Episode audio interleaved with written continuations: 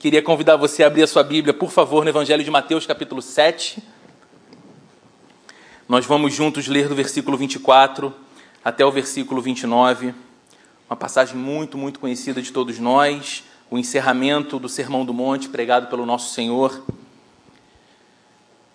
E eu quero compartilhar nesses minutos que temos pela frente, a partir desse texto da palavra com você. Caso você esteja sem a sua Bíblia, você pode acompanhar, o texto vai ser projetado na tela aqui atrás. Diz assim a Bíblia, são palavras do nosso Senhor aos seus discípulos, encerrando o seu mais famoso sermão, o Sermão do Monte. Ele diz assim: Portanto, quem ouve estas minhas palavras e as pratica é como um homem prudente que construiu a sua casa sobre a rocha. Caiu a chuva, transbordaram os rios, sopraram os ventos e deram contra aquela casa, e ela não caiu, porque tinha os seus alicerces na rocha.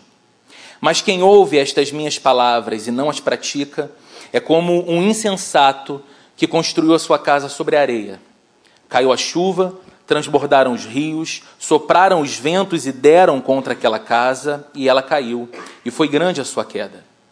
Quando Jesus acabou de dizer essas coisas, as multidões estavam maravilhadas com o seu ensino, porque ele as ensinava como quem tem autoridade e não como os mestres da lei. Até aqui, vamos orar, vamos fechar os olhos mais uma vez. Senhor querido, obrigado por essa noite tão especial.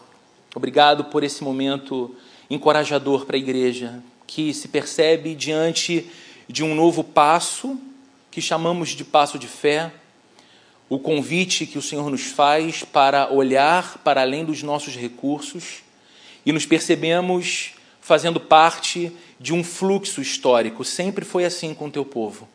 O Senhor sempre deu uma visão antes dos recursos, o Senhor sempre mostrou o caminho e colocou o teu povo em marcha na direção do que o Senhor tinha. Obrigado por essa igreja, obrigado porque os sonhos do Senhor os projetos do teu reino continuam vivos em execução e essa igreja diz amém para tudo aquilo que o Senhor nos coloca no coração para fazer, servindo a Ti, servindo a essa cidade. Que o Senhor nos abençoe também, então, nesse tempo, nessa noite, nessa mensagem, para que o nosso coração escute a Tua voz. Para além do sermão preparado, para além das palavras daquele que prega, Deus, para além do nosso momento de vida, nossos corações diferentes como se encontram, que todos possamos sair daqui dizendo: Eu ouvi Deus, fez, fez bem para a minha vida, foi bom para o meu coração, foi determinante estar no culto, porque eu ouvi a palavra viva do Deus vivo que se comunica com o meu coração, porque se importa comigo. Deus amado, que o Senhor cuide dos nossos filhos e das nossas filhas, que também cresçam na tua palavra, aprendam a amar a ti, e isso faça toda a diferença na vida que eles terão na fase adulta, na fase da juventude. Em nome de Jesus nós oramos. Amém. Amém. Queridos, aproximadamente 16 anos eu me vi envolvido num projeto de construção ah, da minha casa. Na verdade, aquela que foi a minha casa até o ano passado, quando eu me mudei para o Rio, por conta da plantação da nossa igreja lá no Rio. E eu me lembro que, nesse tempo, há uns 16 anos atrás, o terreno onde hoje tem lá a casa ah, é um terreno em declive, e nós tínhamos um projeto para construir a casa, obviamente, no nível da rua. E então, no projeto, era necessário fazer uma fundação bem intensa, bem estruturada, para que então tivesse uma laje que sustentasse posteriormente a construção da casa no nível da rua, então. E eu me recordo, de 16 anos atrás, que uma quantia significativa de dinheiro e de tempo foram dispendidos naquele projeto, naquela obra. E eu lembro de chamar aquilo na época de obra invisível, ou quando eu estava um pouco mais irritado, de dinheiro enterrado. Porque eu sabia quanto estava gastando, ah, tinha plena noção de como era caro, me alegrava quando compartilhava com os amigos, dizendo: Olha, estou construindo a minha casa, mas se alguém chegasse no lugar tudo que veria, veria um ano depois de obra era uma laje. E a pessoa chegava e falava assim: Poxa, vai ter uma vista boa. Mas tinha uma laje. E, mas nós sabíamos, fazendo aquela obra, que aquele fundamento era muito importante para toda a construção que viria depois. ele daria a segurança de que aquela casa seria firme, de que aquela casa seria estável. E essa casa está lá até hoje, pela bondade do nosso Deus, de pé, bem firme e bem estável. Mas por que, que eu falo isso? Porque ah, durante todo o Sermão do Monte, durante toda a pregação do Sermão do Monte, que o texto que lemos agora nos apresenta o encerramento, as palavras finais de Jesus, em toda essa pregação, Jesus lançou os fundamentos do reino de Deus aos seus discípulos. Jesus lançou os alicerces do reino de Deus. Jesus cavou mais profundamente no coração dos seus discípulos para lançar ali os fundamentos mais basilares de uma vida ao lado de Deus, uma vida que é centrada em Deus, uma vida que se percebe mergulhada, inserida no reino de Deus que Jesus Cristo veio inaugurar entre os homens. Então, os discípulos de Jesus nunca estiveram diante de um discurso ideológico. O Sermão do Monte não era esse discurso ideológico ou um grande tratado acadêmico, embora há mais de dois mil anos homens e mulheres que têm dado ouvidos à mensagem do Sermão do Monte e aplicado os princípios desse sermão ao seu viver, têm experimentado e têm causado uma verdadeira revolução no mundo. Há dois mil anos, por onde o cristianismo passa, ele leva progresso, ele leva educação, ele leva amparo, ele leva saúde, ele leva obras, ele leva obras de misericórdia, de compaixão, porque os cristãos se movimentam aplicando ao próprio viver os princípios basilares que Jesus ah, lançou aos seus discípulos na pregação do Sermão do Monte. Mas este não é um discurso ideológico. Também não é um tratado acadêmico, embora há muitos anos, há milênios, Estudiosos se debruçam sobre as palavras de Jesus e fazem boa teologia daqui. Bons comentários bíblicos, boas interpretações do texto que a, a, emprestam mais beleza para a vida cristã, a boa erudição cristã. No entanto, o interesse de Jesus ao falar essas palavras sempre foi pela vida. Jesus não estava mais preocupado em deixar um legado intelectual ou religioso. Jesus estava interessado em falar algo que encontrasse a vida de pessoas que ele amava, os seus discípulos. Aquelas pessoas que escutavam aquelas palavras eram alvo do interesse de Jesus. Era focado na vida delas que Jesus estava. Assim como é focado nas nossas vidas que refletimos hoje na mensagem desse sermão, do Sermão do Monte, que é o foco de Jesus. O assunto de Jesus é vida. Não apenas um conhecimento retórico sobre Deus, não apenas uma ideia, não apenas a, a, a, uma noção bem explicada a respeito da fé, a respeito de Deus, a respeito dos dogmas. Você pode ter tudo isso, mas o interesse basilar de Jesus é na sua vida, na minha vida. E Jesus foi um exímio contador de histórias. Você que é apaixonado pela Bíblia, você que lê os evangelhos, já percebeu isso muitas vezes. Jesus era aquele tipo de comunicador, como costuma se dizer por aí, que tinha a capacidade de transformar ouvidos em olhos. Ele se valia do recurso mais básico que um comunicador tem, a oratória, a comunicação. Mas aqueles que o ouviam tinham a capacidade de enxergar os cenários que ele desenhava através das suas palavras. E em cada mensagem, em cada parábola, em cada pregação, esse Cristo, que era um pregador brilhante, fazia isso com as pessoas. E elas ficavam encantadas, fascinadas, fascinadas entendiam melhor Deus, a vida ao lado de Deus, nas palavras de Jesus. E agora, ao proferir as últimas palavras da sua pregação mais famosa, Jesus apresenta uma ilustração perfeita sobre a vida da gente, a sua vida e a minha. Por que, que eu acho que essa ilustração é uma ilustração perfeita sobre a nossa vida? Porque todos os dias nós estamos construindo essa casa que nós chamamos de nossa vida. Todos os dias você está construindo a sua história. Todos os dias você está trabalhando e construindo os seus sonhos, a sua família, a sua carreira profissional. Todos os dias. Através das decisões que tomamos, com a nossa profissão, não apenas aquela que nos fez entrar num curso universitário, que nos colocou na carreira que nós exercitamos hoje, mas as decisões mais cotidianas. Como lidaremos com o trabalho, como lidaremos com as nossas responsabilidades, como, como vamos nos empenhar ou como vamos deixar de nos empenhar. Todos os dias nós estamos tomando resoluções a respeito de casamento e família.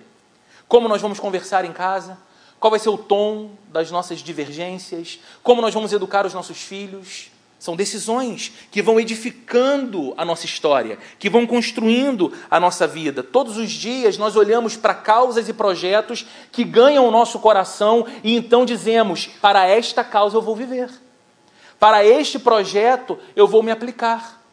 Como foi falado aqui hoje sobre a construção de uma história, participar do que Deus tem feito há 21 anos nessa igreja e fará por mais muitos anos através dessa igreja, você ouviu uma mensagem, um convite, que faz com que no seu coração você olhe, pense, reflita, considere com os seus e diga: esse projeto é digno do meu envolvimento. Eu quero fazer parte disso. Eu quero estar inserido nisso. Isso constrói a sua vida. Isso vai modelando quem você é. Tudo isso é parte constituinte de quem nós somos e de como nós vivemos. E Jesus conta uma ilustração, então, que fala de construção. E ele nos diz que a maneira prudente, ou, perdão, ele fala sobre a maneira prudente ou a maneira sábia que nos valemos para edificar e para estruturar as nossas vidas. E em contraste, e Jesus sempre apresenta um contraste, em contraste, ele apresenta a maneira estúpida ou tola como podemos fazer a mesma coisa. Se você parar para pensar, quando Jesus começa o Sermão do Monte, Mateus capítulo 5, ele fala sobre felicidade. E todo mundo quer ser feliz. Ele ganha a atenção dos seus ouvintes porque ele fala de um tema caro para todo mundo. Ele começa a falar sobre vida feliz. E todo mundo se prende. No final da sua pregação, ele fala sobre a sabedoria. E todo mundo precisa de sabedoria porque ela não é adquirida apenas conforme o tempo passa, porque tem gente que vive muito e continua tola. Ela não é adquirida na cadeira de uma universidade, porque tem gente que tem três diplomas e continua sendo tola. A sabedoria, a Bíblia diz, é uma dádiva de Deus. E agora Jesus está falando sobre algo que nós não apenas desejamos, como a felicidade do início do sermão, mas algo que todos nós necessitamos para construir uma vida sustentável, feliz, equilibrada, segura, sabedoria. Então ele diz no verso 24: Portanto, quem ouve estas minhas palavras e as pratica é como um homem prudente, sábio, sensato, que construiu a sua casa sobre a rocha. Quem é a pessoa sábia de acordo com Jesus? Não é sábio quem simplesmente escuta as palavras de Jesus. E lembre-se, este era um sermão. As pessoas estavam escutando as palavras de Jesus, como nessa noite você escuta as minhas. Só que Jesus está dizendo que a sabedoria, a sabedoria que constitui uma vida segura, não consiste em ouvir apenas as palavras de Jesus. A verdadeira sabedoria que tem o poder de estruturar a vida de alguém nasce de um movimento. O movimento de ouvir as palavras de Jesus e colocá-las em prática na própria vida. Então pare para pensar, a questão essencial não é se ouvimos a pregação de Jesus com atenção. Porque nós podemos ouvir pregação com atenção. A questão essencial não é se nós meditamos nas palavras de Jesus se estudamos as palavras de Jesus. Queremos tanto estudar que nos matriculamos num curso de teologia à distância, pela internet, e temos aulas com grandes professores. Então aprendemos e adquirimos conhecimento teológico. A grande questão da sabedoria não é se meditamos, estudamos ou se memorizamos as palavras de Jesus até empanturrar nossa mente com o cristianismo. A verdadeira sabedoria, segundo Jesus, consiste naquilo que nós fazemos com o que sabemos. E se você tiver que se prender apenas a esse sermão do monte, você sabe que aqui Jesus falou coisas tão poderosas e tão importantes para a vida. Jesus falou sobre a qualidade de uma vida que é pautada em misericórdia, que os seus discípulos são pacificadores, que os seus discípulos são pessoas que têm humildade em espírito em sua relação com Deus.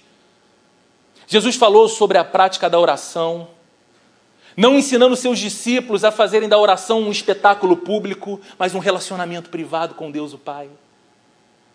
Jesus falou sobre a santidade de vida, sobre a vida consagrada. Jesus falou sobre o golpe que nós podemos dar na ansiedade que nos corrói a alma quando olhamos para o cuidado provedor de Deus o Pai. E nós ouvimos. E os discípulos ouviram e sabiam daquelas coisas. Aquelas informações foram processadas. A grande questão para Jesus era se aquela informação se tornaria formação de vida. A grande sabedoria consiste se nós começamos a fazer as coisas que sabemos. E já sabemos tantas coisas, não é verdade? Olha o que diz o verso 25: Caiu a chuva, transbordaram os rios, sopraram os ventos e deram contra aquela casa, e ela não caiu. E não caiu porque tinha os seus alicerces na rocha. Por que, que é importante ter um fundamento firme para a vida? Isso aqui me encanta em Jesus, tá, gente? Porque a gente vai para um texto da Bíblia, para o encerramento do mais famoso sermão de Jesus, e você não tem aqui uma grande exposição dogmática que você fale assim, uau, que saber fascinante. Você tem uma aula de vida prática. Você pode sair daqui não fazendo nada com a sua vida destas palavras. Mas a sua vida pode ser outra a partir dessa noite por conta de uma decisão diante destas palavras de Jesus. O interesse dele na sua vida, na minha vida, é incrível. Porque é tão importante ter um fundamento firme para a vida? Porque nós, assim como na história contada por Jesus, somos constantemente visitados por tempestades de pressões, por ventos de problemas e por rios de tribulações que têm o poder de abalar a estrutura da nossa vida. Tem ou não tem? Você já jogou videogame? Eu joguei pouco, eu parei no Master System. Tem gente que joga até hoje, né?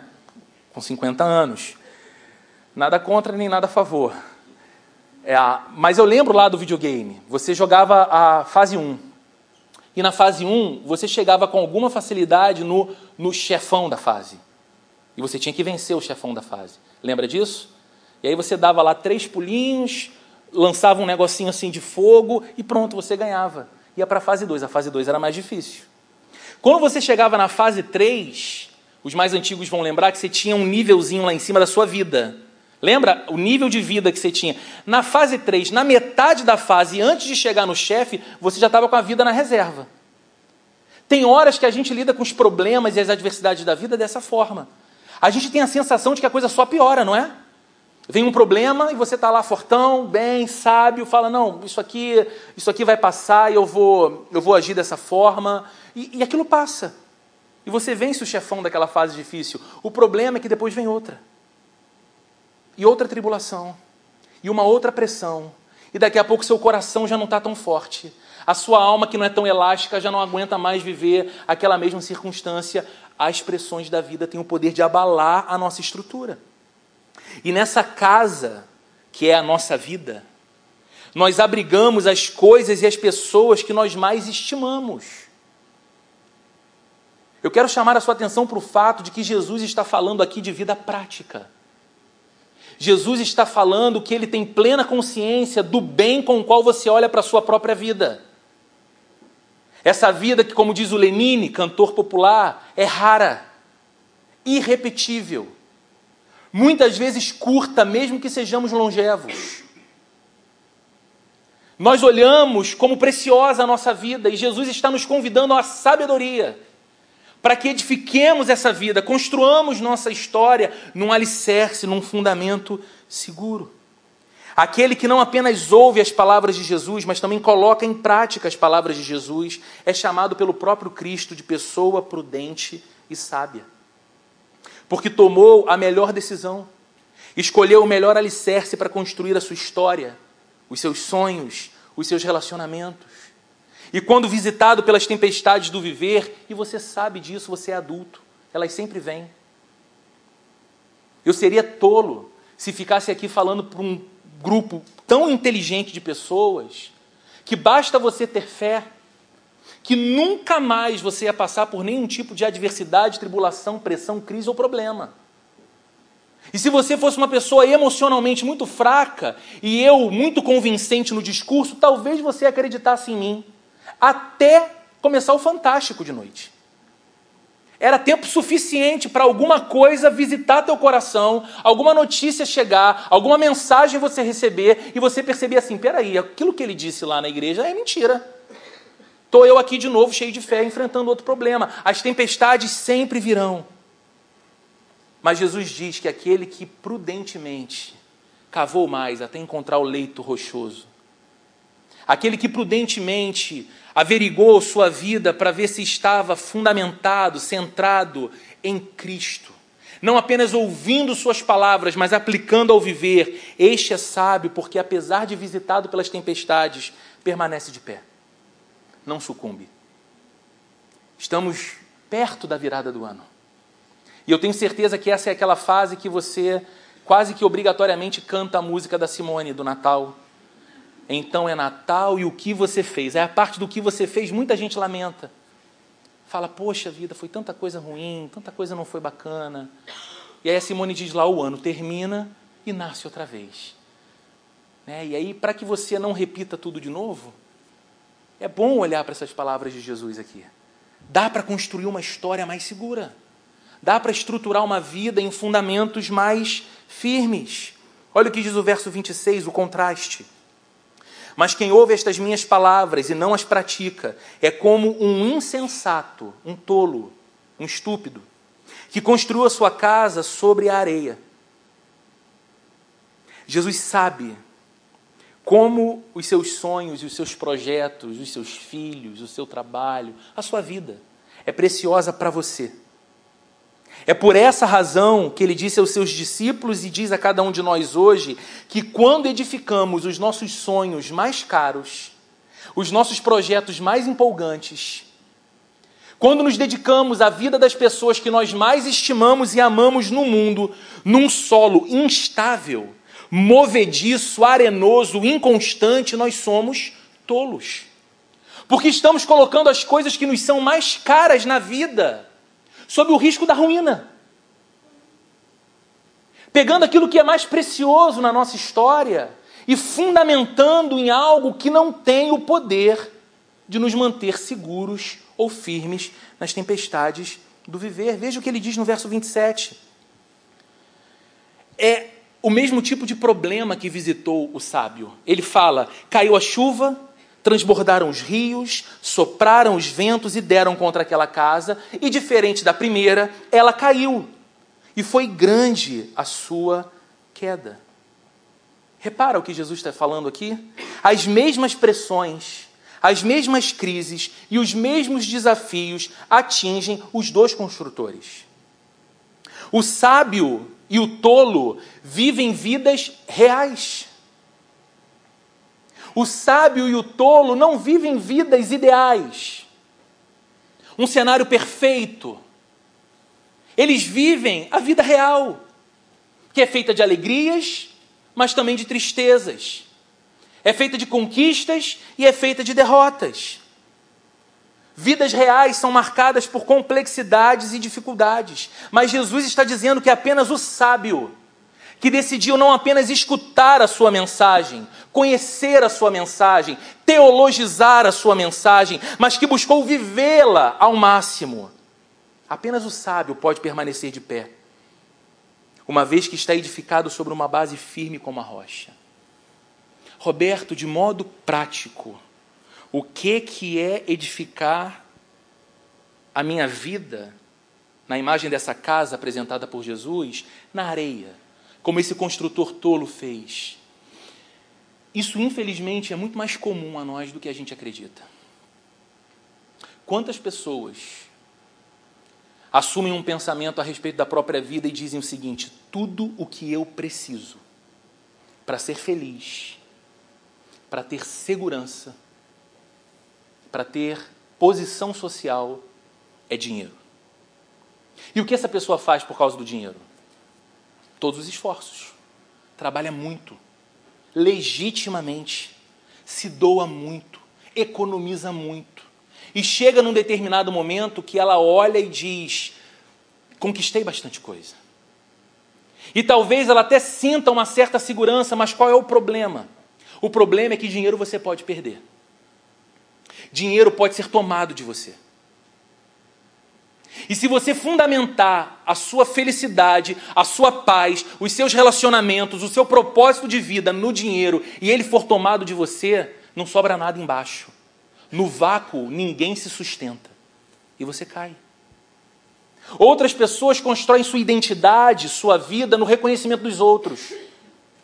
É o homem que na juventude diz: Eu vou me empenhar ao máximo até o dia que eu ouvir dos lábios do meu pai: Eu tenho orgulho de você, do homem que você se tornou, do profissional que você se tornou. E se esforça, e esparrama essa expectativa para além do pai, para os tios, para os irmãos, para os primos, para os amigos e dali a um tempo até para pessoas com as quais ele não se relaciona, mas ele precisa que todos o admirem.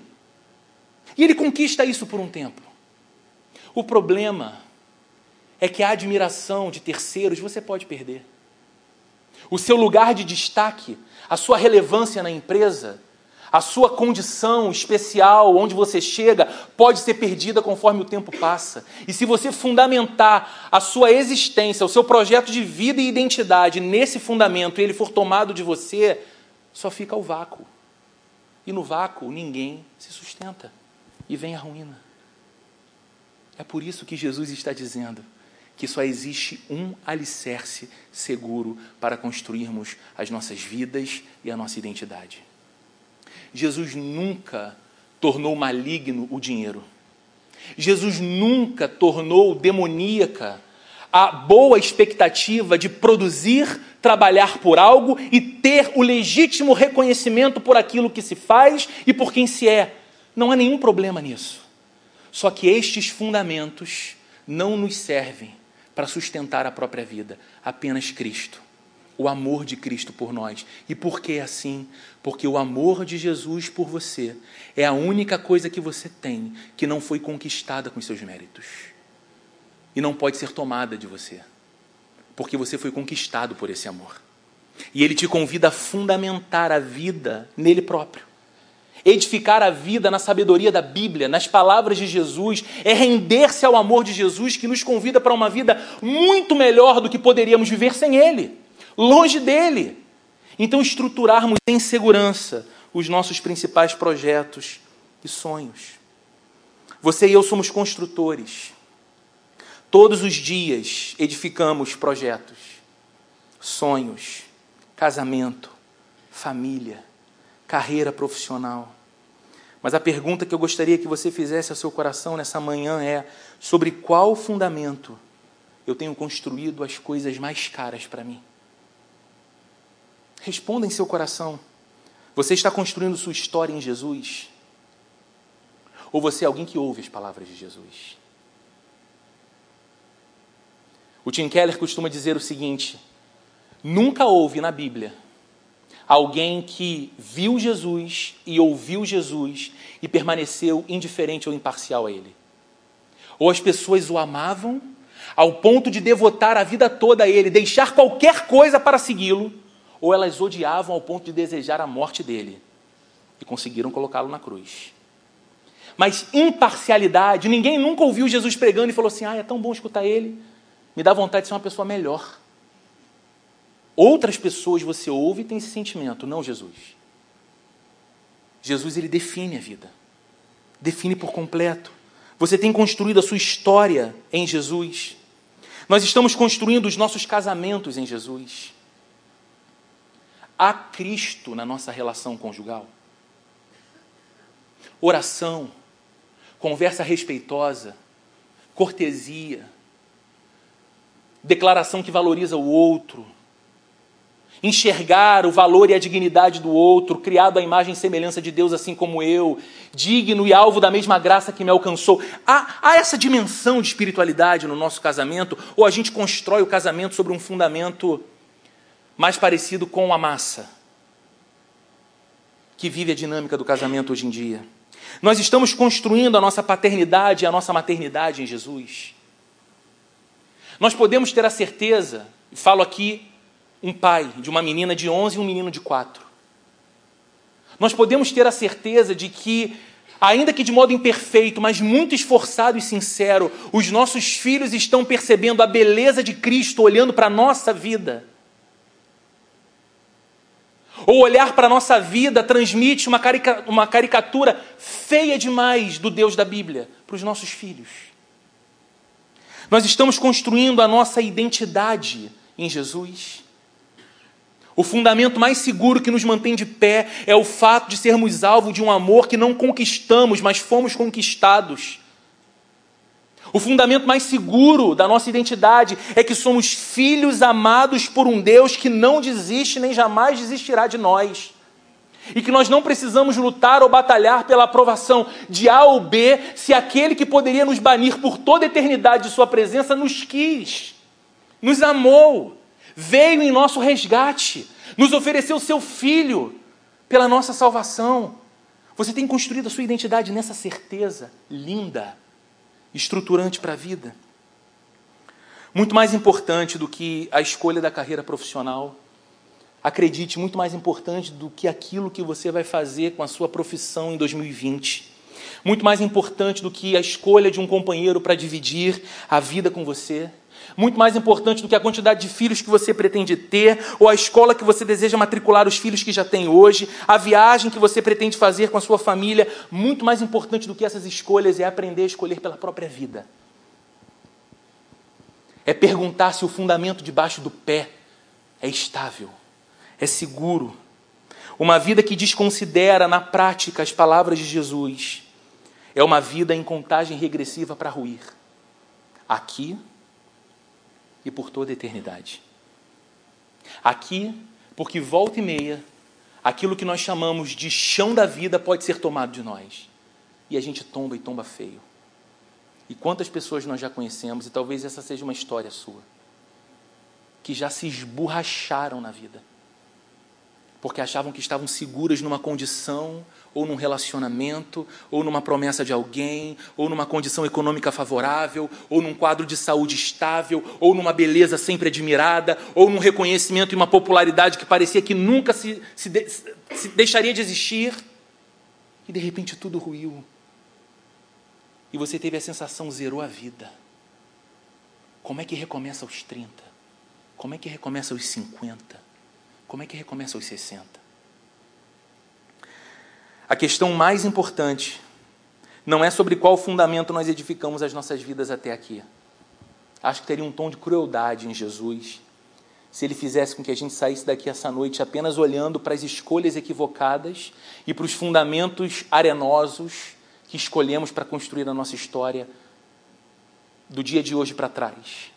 Isso não importa muito, até porque você não muda o que aconteceu você não consegue mais mudar o que foi. A grande questão é sobre qual alicerce nós vamos construir a partir de agora. Sobre qual alicerce nós queremos construir a nossa história. Sobre qual fundamento. Sobre qual rocha. A gente quer fazer casamento, relacionamento com os filhos, relação com o dinheiro, relação com a saúde, relação com a nossa fé. Sobre qual fundamento? Sabe, queridos, eu tenho certeza que uma sábia decisão nessa noite tem o poder de fazer o dia 15 de dezembro de 2019 uma noite não apenas histórica para a Igreja Plena de Caraí, por conta de todo o entusiasmo com esse novo passo para um projeto que, como vocês ouviram aqui, há mais de cinco anos toma o nosso coração.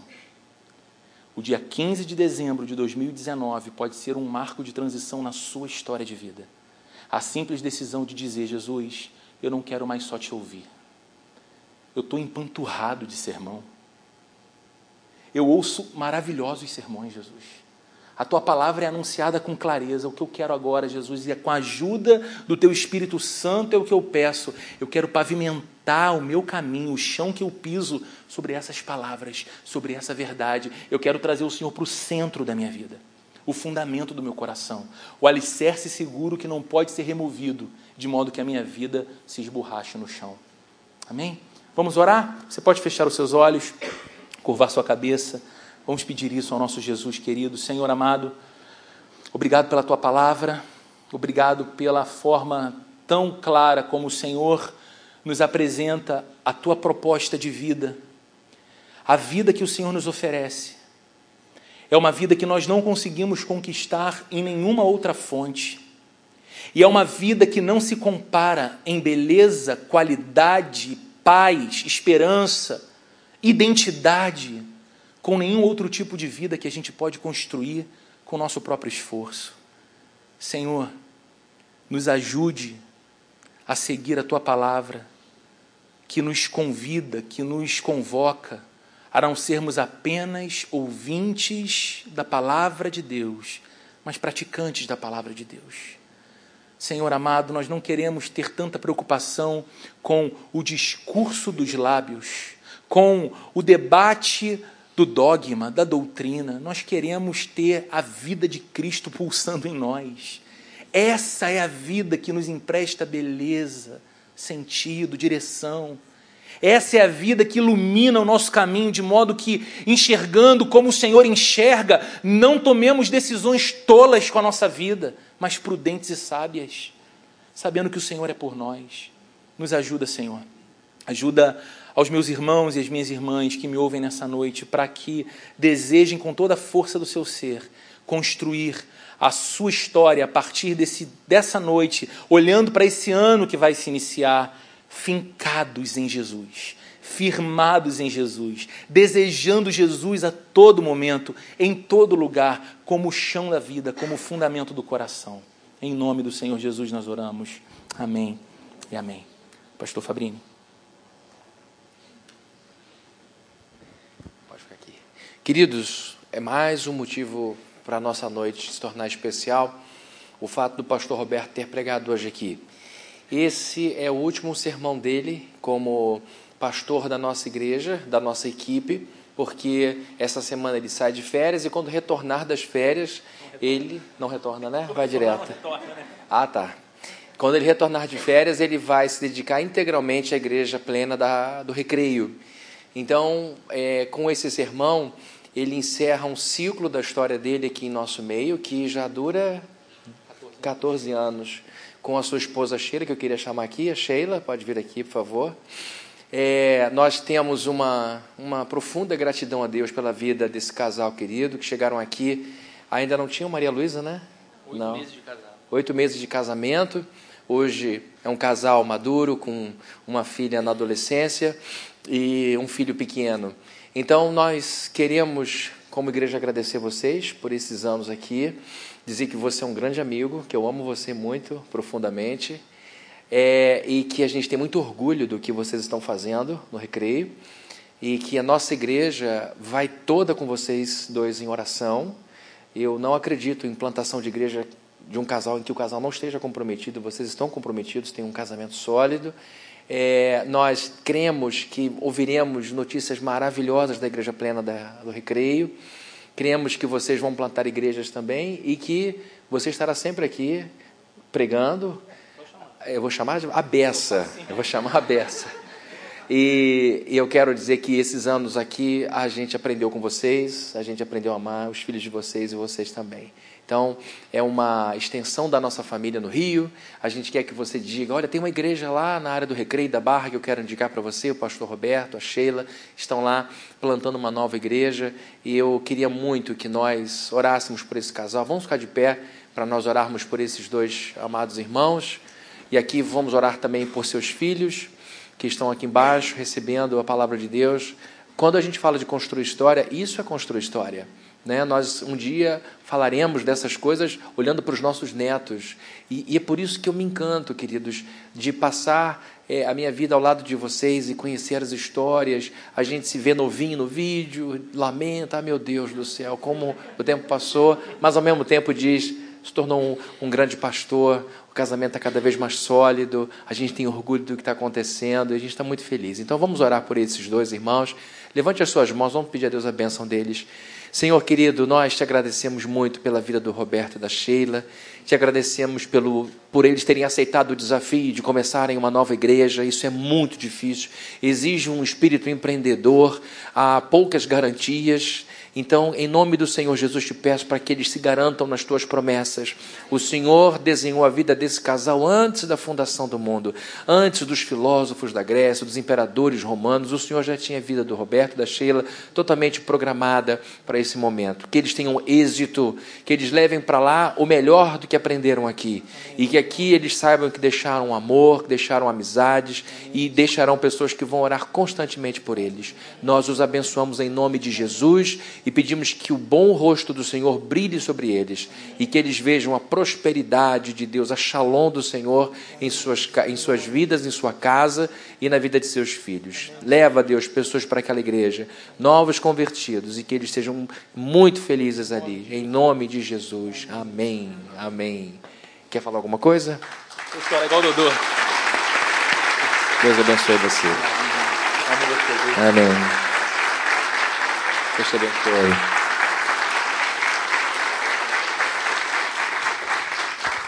Vou pregar de novo, tô brincando, não vou, não precisa nem sentar, gente. É dia muito especial, de fato, para mim. Ah, hoje, por dois motivos. Esse, né, essa última pregação como pastor da equipe, falei com o Fabrício, tô facinho, me chama que eu venho falar aqui. Amo estar aqui, amo esse lugar muito, porque, como eu falei, como o Fabrini citou, há 14 anos a gente chegou aqui, com oito meses de casamento, na verdade, lá na Tavares, nessa igreja de 150 pessoas. Vimos esse crescimento, participamos disso, e eu falei essa semana passada com o Fabrini que eu tenho uma certeza assim que eu recebi muito mais dessa igreja do que dei para ela. Ah, e falo isso com leveza no coração. Eu vi como Deus foi bom comigo, com minha esposa, com meu casamento, com os meus filhos, me dando essa igreja para participar. Aqui eu fiz os meus melhores amigos, aprendi demais, recebi a instrução, o conselho de homens que eu admirava quando era membro, como você, sentado ouvindo o sermão, Fabrini, José, ah, o Douglas, meu amigo de seminário que partiu para a plantação da plena ah, oceânica. Então, para mim é uma, é, uma, é uma data muito especial por esse motivo e porque aprove a Deus que hoje, dia 15 de dezembro, eu estou celebrando sete anos de ordenação ao ministério, que foi aqui, e pude pregar, que é o que eu amo fazer nesse dia aqui. Alegria enorme. Orem por nós, orem pela Plena Rio. Não vou falar para visitar, porque eu sei que a maldade é longe, Recreio não é tão pertinho assim, mas como o Fabrini disse, indiquem as pessoas e o que de mais precioso vocês podem fazer é continuar amando esse lugar, servindo, se engajando, sonhando, para que muitas outras igrejas sejam plantadas e a gente veja esse movimento lindo do Evangelho do Senhor tomando essa cidade e o nosso estado que a gente tanto ama. Amém, gente? Obrigado por tudo. Deus abençoe muito vocês. Vamos orar de novo. Senhor querido, obrigado mesmo por essa noite tão especial. O Senhor é maravilhoso, dono da história, dono da igreja. O Senhor é o Deus que realiza os projetos santos que tens no coração e nos convida a fazer parte de algo tão maior que a nossa própria vida. Eu te agradeço por essa igreja, eu te agradeço pela vida dos líderes dessa igreja, eu te agradeço pelo Fabrini, te agradeço pela amizade tão presente, Deus, pelos conselhos, pela liderança, pelo encorajamento, pelo espelho de vida. Te agradeço porque nesse lugar eu aprendi a ser um homem melhor, um crente melhor, um marido melhor, um pai melhor, um pastor melhor. O Senhor é muito bom. Eu peço que o Senhor continue derramando bênçãos abundantes sobre essa igreja que pertence a Ti. O Senhor é o dono dessa igreja. O Senhor é digno dessa igreja, morreu por ela e nós te louvamos por isso, Senhor. Que o amor de Deus a graça de nosso Senhor e Salvador Jesus Cristo e a comunhão e consolação do Espírito Santo esteja presente na vida de cada um de vocês, meus irmãos e minhas irmãs, no dia de hoje, para todo sempre até o dia de Cristo. Amém e amém. Vamos em paz e Deus nos abençoe muito.